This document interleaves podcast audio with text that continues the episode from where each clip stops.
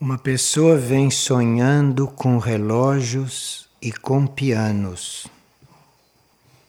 Num sonho havia três relógios na parede e abaixo deles um piano. O piano é símbolo do trabalho de alinhamento da personalidade. Por isso que na educação antiga se usava ensinar piano para as crianças ou para os adolescentes o estudo do piano os ajudava no alinhamento dos corpos e na harmonização do mental e emocional. E três relógios na parede quer dizer que há um prazo para esta pessoa trabalhar o seu alinhamento superior. Um prazo para o mental, um prazo para o emocional e um prazo para o físico etérico. Agora a pessoa pode dizer, mas eu já tenho um certo alinhamento. Mas o alinhamento pode ser aperfeiçoado.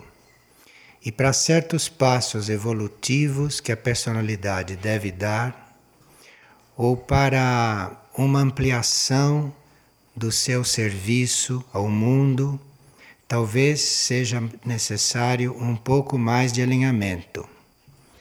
Então, por isso é que esse sonho se repetiu na semana seguinte, só que na semana seguinte não havia um piano, mas havia dois. Isto quer dizer repetição do pedido. Quer dizer, é importante trabalhar o alinhamento superior. Há um alinhamento entre a alma e a mônada que isto se faz nos planos internos e nós não temos consciência disto. E se há o alinhamento externo, se há o alinhamento da personalidade, esse alinhamento da alma com a mônada é facilitado, porque aí a alma não precisa estar tão voltada para a parte externa, para a personalidade. Então, para um alinhamento superior, é necessário que a gente aqui no plano humano, no nível dos corpos, esteja um pouco mais alinhado. E claro que à medida que este alinhamento entre a alma e a mônada vai se processando, o alinhamento aqui embaixo da personalidade vai sendo confirmado e cada vez mais estabelecido. Em geral, nos pedem mais alinhamento quando nós estamos destinados a trabalhar com a nossa presença. Há pessoas que trabalham com ações, com atos. Outras pessoas trabalham só estando presentes. Mas este tipo de trabalho necessita de alinhamento da personalidade. A personalidade deve estar alinhada para poder fazer esse trabalho isto é, para influir, para ajudar os outros com a própria presença e nada mais. Então aqui o alinhamento é importante. Bem, aqui tem um, uma experiência muito interessante e que vai nos dar uma certa instrução a respeito da das forças involutivas que nós vamos trabalhando e eventualmente eliminando. Ele não estava num sono profundo, mas estava inconsciente do plano físico. E estando inconsciente do plano físico, ele teve a sensação que havia alguém no quarto. E como isto estava muito presente, ele pediu a proteção das hierarquias, e aí deixou de acontecer isto. Porque esta presença dentro do quarto estava se repetindo algumas vezes. As forças involutivas que nós vamos expelindo, sem que elas sejam transmutadas, sem que elas sejam transformadas, que nós podemos transformar as forças involutivas ou podemos expelir, jogá-las fora. São dois processos. Neste caso, estas forças não foram transformadas, mas foram expulsas pela vontade, pela decisão dele de evoluir. Então, esta decisão foi muito forte e certas forças se desalojaram e saíram. Mas estas forças, quando são expulsas, elas tendem a voltar para o lugar de origem, porque elas habitaram aquele lugar por muito tempo e não estão encontrando outras formas de irem para outros lugares. Então, certas forças evolutivas, certas forças negativas que nós vamos expulsando e a nossa decisão continua firme, essas forças expulsas vão se reunindo, essas forças vão se juntando e, no caso desta pessoa, formaram uma figura, formaram uma pequena entidade. Essas forças todas reunidas formaram esta espécie de coisa artificial, e é isto que vem então procurar se aproximar, porque não está encontrando lugar para se encaminhar, que elas foram expulsas, não foram transformadas. Então, quando ele pediu a proteção das hierarquias, isto tudo desapareceu. Esses aglomerados de forças, eles não têm uma inteligência própria, não são um ser. São forças que não têm um núcleo vivo. E com o tempo elas se dissolvem se elas não são alimentadas. Então, mesmo que uma coisa dessa apareça, mesmo que uma coisa desta se aproxime, nós não deveríamos alimentar isto, nem nos impressionar, nem estar fazendo ponte com isto. Porque se elas não forem alimentadas, elas se dissolvem por si. Mas ele pediu proteção, foi atendido e alguma energia disponível se encarregou de dissolver estas forças lá onde estavam. Às vezes as pessoas têm essas atividades nos sonhos ou passam por essas experiências na hora que estão recolhidas e não devem esquecer que se apelam para a hierarquia imediatamente tem uma resposta.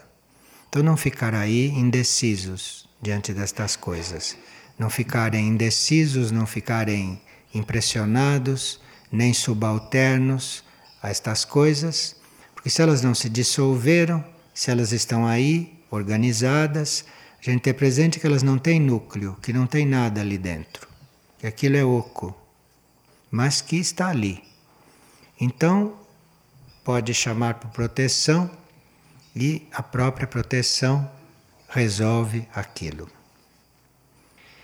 E aqui uma pessoa está pedindo que se fale sobre os desencarnados que aparecem nos sonhos e que são muito reais, tanto reais que parecem estar presentes na nossa vida.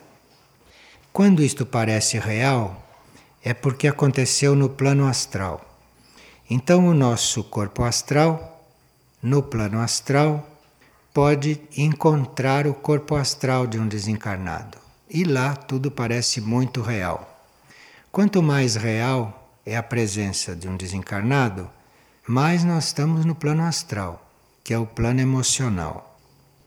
Os contatos mais internos, portanto mais reais do que esses que parecem figuras reais, não são nesse plano.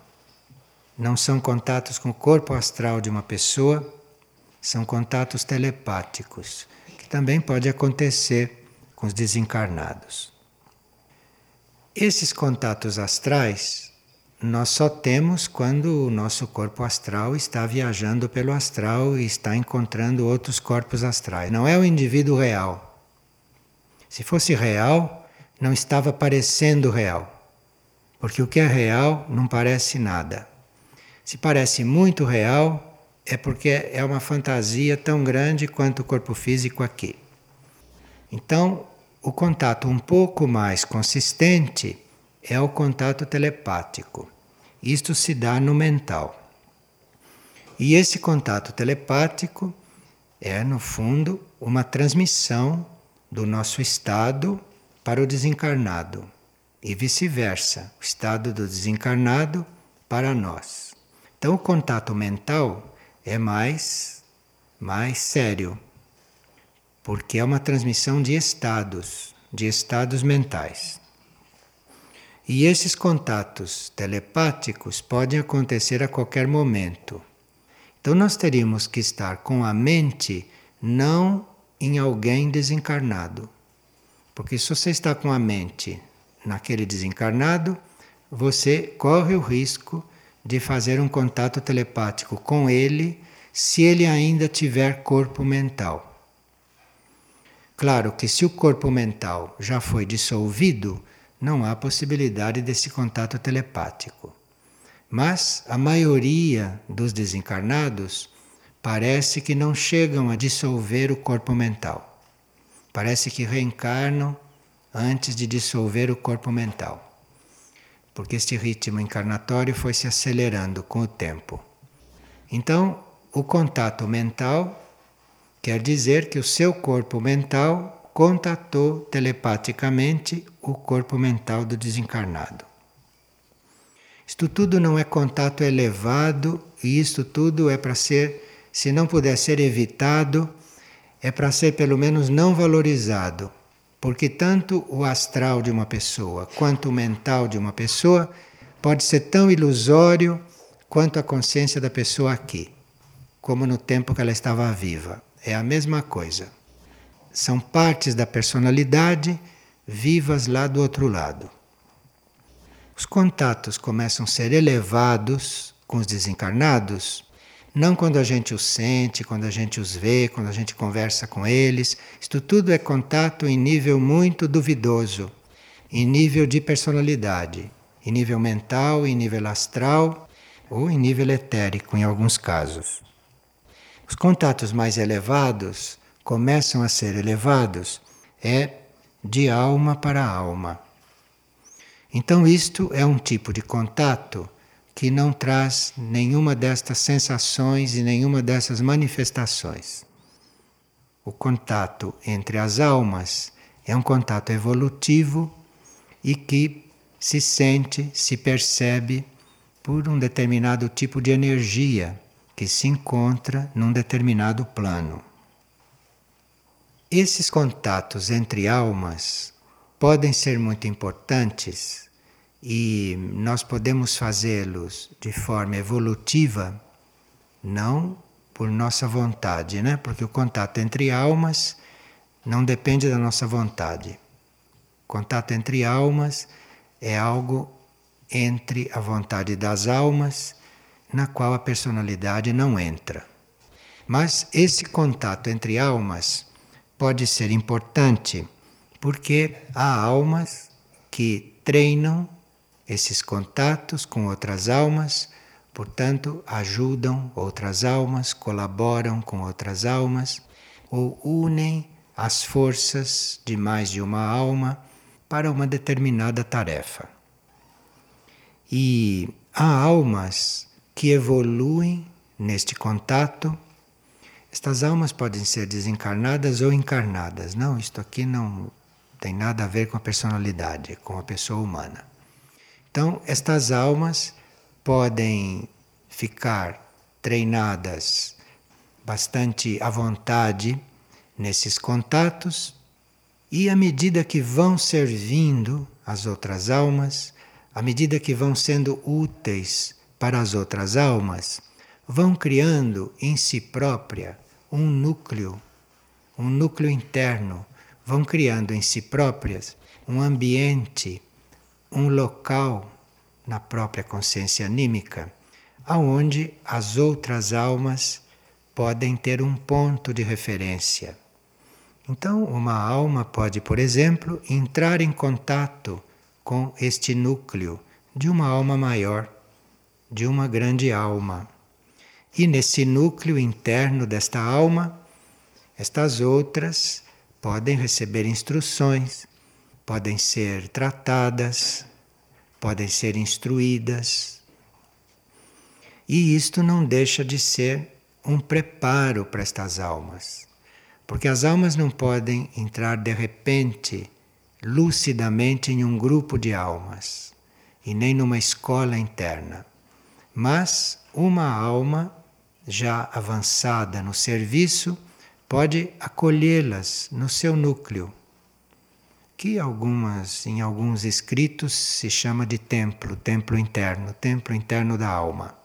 E aí, neste local da consciência anímica, estas outras almas são recebidas, são tratadas, são acompanhadas, são instruídas, e com isto esta alma que recebe as outras desta forma vai se preparando para trabalhos maiores. E isto pode acontecer nós estando encarnados ou estando desencarnados.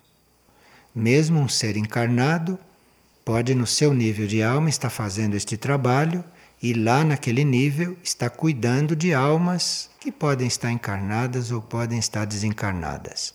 Este é um trabalho que não está obrigatoriamente ligado ao plano físico. E a gente estando encarnado, nada impede que se faça esse trabalho.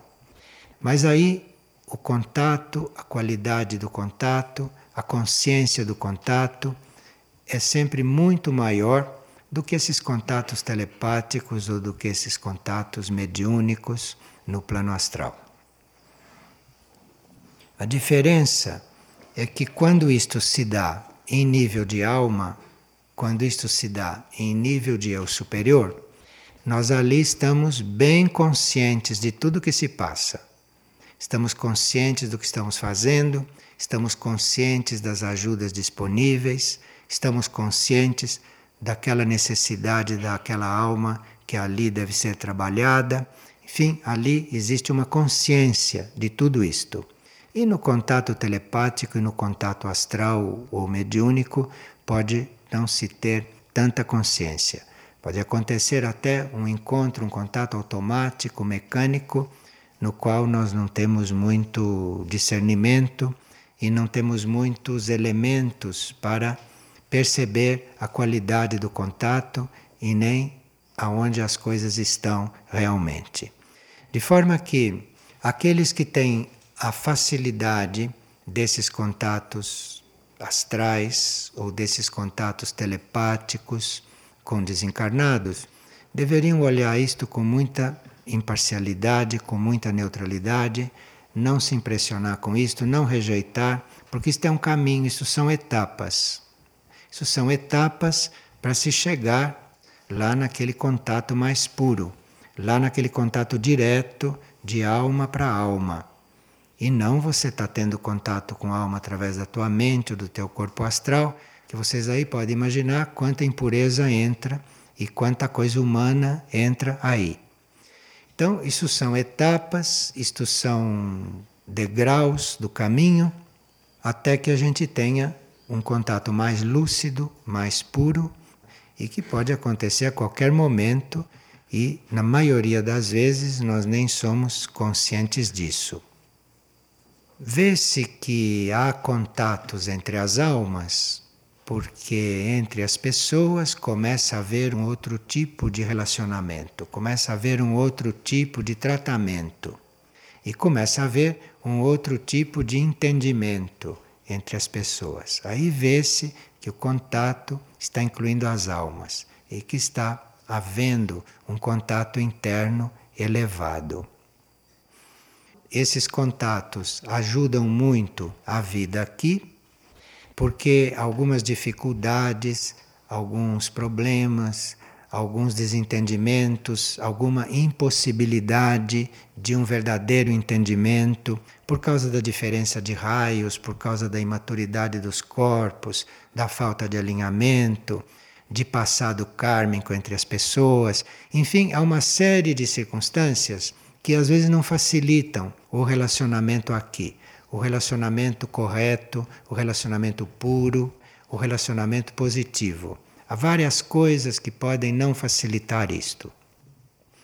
Mas quando as almas começam a se contatar, quando as almas começam a se conhecer, então isto sempre influi na situação aqui, se a alma está encarnada. Isto sempre influi, sempre influi beneficamente e a capacidade do indivíduo de se relacionar com o outro vai mudando, vai melhorando. Isto quer dizer que as almas estão se contatando.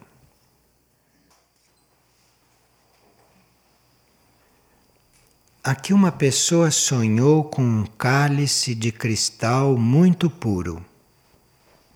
E de repente o cálice começou a encher de um alimento e começou a transbordar. E nisso, quando o cálice estava bem cheio desse alimento, a base do cálice se deslocou do cálice e quebrou aquele equilíbrio. E este sonho foi muito forte para a pessoa e ela tem muita necessidade de saber o que ele representa. Parece que esta pessoa um dia fez uma oferta muito sincera e muito pura para os planos superiores. Se ofertou de forma muito pura. E esta oferta criou este cálice. Esta oferta criou esta imagem dentro dela, a imagem deste cálice, esse símbolo de uma oferta. Mas depois que ela se ofertou e que o cálice foi construído, depois que ela conseguiu fazer esta forma pensamento de que estava se ofertando, o cálice começou a encher de alimento. Isto é, aquilo que era uma oferta pura começou a ser preenchida com coisas humanas. Então aquela oferta já não foi mais tão pura. Aquela oferta já foi uma oferta misturada com coisas humanas e dessas ofertas que a gente faz porque tem certas necessidades, tem certas intenções ou tem segundas intenções. Então aquele cálice vai ficando cheio de alimento e que o rompe porque aí a densidade do nosso ato já mudou. Então, isso está indicando que a pessoa tem que rever a sua oferta, tem que rever a sua entrega. E nós fazemos uma entrega não é para resolver coisas na nossa vida. Porque senão nós fazemos a entrega e aquele cálice, em vez de ser puro e vazio para receber o que tiver de receber do alto, aquele cálice vai ficar cheio de coisas nossas. E aí, sem poder receber aquilo que é sutil. Então, essa nossa oferta deve ser pura, como um cálice cristalino, isto é, é uma oferta. Não é uma oferta para isto, nem uma oferta para aquilo, não é uma oferta que a gente faz para acontecer certas coisas com a gente. Isto tudo é um cálice cheio de arroz e feijão. A oferta é pura, é em si. Não é uma oferta para nada nem por nada. Você está ofertado. Isto é um cálice puro. Agora, quando começam a entrar aí razões, quando começam a entrar aí necessidades, então esta imagem que você criou, esta forma que você criou, se quebra porque ela não serve mais. Então, nós teríamos que rever a qualidade desta nossa entrega, rever o teor da nossa entrega. Não deve ser uma entrega interesseira, não deve ser uma entrega para receber coisas, não deve ser uma entrega para acontecer certas coisas conosco. É uma entrega pela entrega, não importa no que vá dar. Isto é um cálice puro. E é isto que está sendo pedido para esta pessoa. Tem pessoas que fazem uma entrega e que ao mesmo tempo pensam na própria vida, pensam nas circunstâncias da própria vida. Então fazem a entrega, mas lá subconscientemente perguntam: eu me entrego se acontecer uma coisa, como é que eu faço com isto? Compreende? E aí este cálice vai enchendo de coisas. Ou é entrega ou não é. Este é o ponto. Mesmo que a gente tenha sido levado a fazer uma entrega, porque às vezes a vida nos leva, né? Às vezes chega num ponto que você diz: Bom, aqui só me resta me entregar porque não tem outra coisa à vista. Quer dizer, a vida levou para aquilo, né? Então, nesses casos, precisa ter cuidado para não estar fazendo esta entrega porque não tem outra coisa que fazer. É verdade que a vida nos leva a isto, mas você não vai fazer a entrega por causa disto. Você vai fazer a entrega pela entrega. Senão isto fica meio condicionado. Isto fica mais pesado do que poderia ser. Porque se a vida te leva a fazer uma entrega, quer dizer, você não tem outra saída, então ali só tem que fazer isto. Então, isto é uma coisa e o estado e a situação que vem em seguida é de uma determinada de um determinado nível e qualidade. Agora, se você faz a entrega pela entrega, se você está convencido daquela entrega, se você se tornou aquela entrega, o estado que vai surgir é bem outro. O estado no que você vai ficar é um estado bem mais elevado, bem mais sutil, bem mais condizente com aquilo que você está procurando espiritualmente.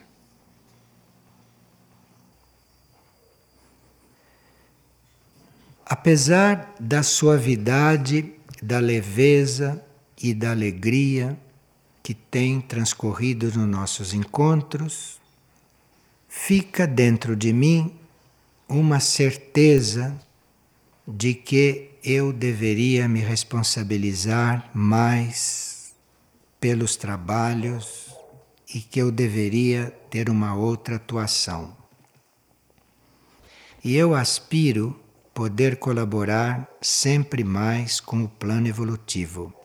Esta é uma pessoa que está ficando bem consciente, porque nos encontros, no trabalho, nas tarefas, na vida dela, enfim, ela sente muita alegria e sente que está muito integrada. Mas mesmo assim, ela acha que teria que ter mais responsabilidade diante de tudo isto. Quer dizer, uma pessoa bastante consciente.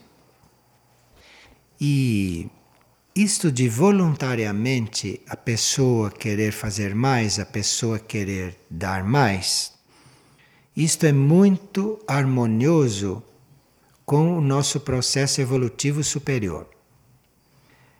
Sempre que nos é pedido algo, sempre que nos é dada uma tarefa, sempre que nós temos uma incumbência no plano evolutivo, esta tarefa é sempre um pouco mais do que aquilo que a gente pode realizar.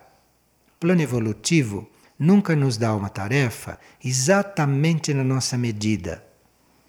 A tarefa que vem pede toda a nossa medida e um pouquinho mais.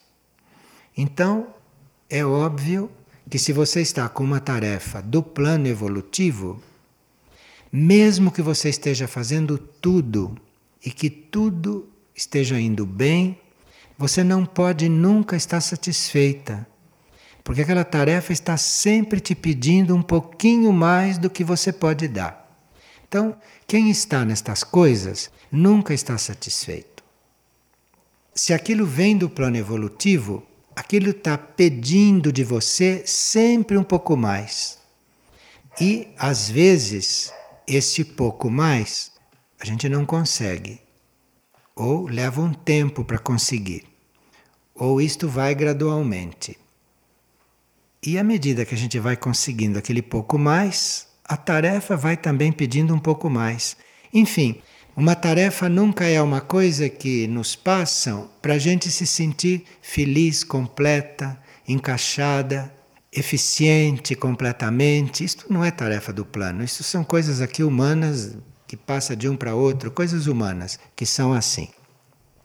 Na tarefa do plano evolutivo, você está sempre achando que você não, não é totalmente. E não é mesmo. Porque a tarefa é sempre um pouquinho maior do que aquilo que a gente pode fazer. Então, esta é a situação.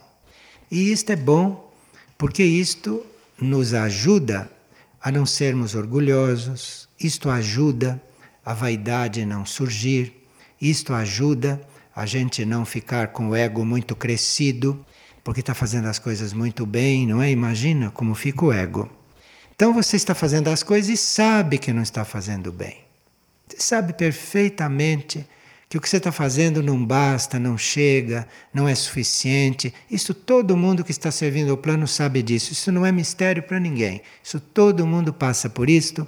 Isto não é doença, não é coisa de tratar com psicologia. Isto é assim mesmo. É você saber que não basta, que você não é suficiente, que você não não tem tudo o que precisa para fazer aquilo. Enfim, que nós somos incompletos. Isto é perfeitamente normal nestas coisas. Então, esta pessoa está nesse estado. Esta pessoa está vendo que, mesmo que ela faça, mesmo que ela esteja alegre, contente, bem encaixada, bem realizada e tudo isso, ela no íntimo sabe que ela não chega aos pés daquilo que lhe está sendo pedido, como acontece com nós todos. Então fica sempre essa impressão de insuficiência, fica sempre esta impressão de incapacidade, e isto é muito importante muito bom, porque se não fosse isto, como estaria o nosso orgulho? Como estaria o nosso ego?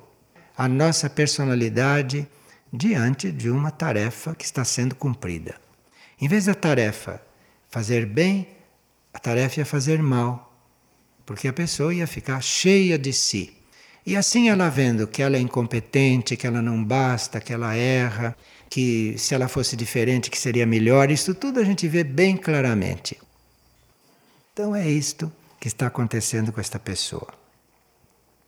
E esta impressão de não ser suficiente, de não ser competente, de não bastar, isto tudo é muito sadio. Isto tudo é o que é preciso para a gente fazer as coisas com humildade, para a gente fazer as coisas com discernimento, com calma e sem orgulho.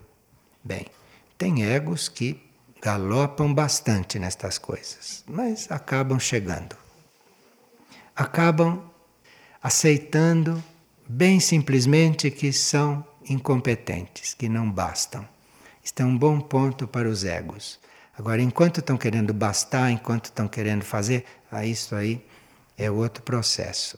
Agora, quando o ego diz, bom, eu realmente não basto, é isto mesmo, e a pessoa continua, ali é que a gente começa a contar com a pessoa. Porque enquanto a pessoa acha que não basta e fica em crise, fica com isso, fica com aquilo, isto aí é processo humano, isto aí é coisa da pessoa. Agora, na hora que você está nesta consciência da incompetência e continua com alegria, continua bem, aí sim, aí se pode realmente contar com você. Você não vai ter crise, não vai dar trabalho, aí sim é que a coisa começa. Mas nesse ponto aí, a gente vê claramente que tudo aquilo que nós não somos capazes de fazer completamente, nós vemos claramente que a partir do ponto em que a gente não consegue mais, que naquele ponto a gente é suprido. A gente vê isto nitidamente.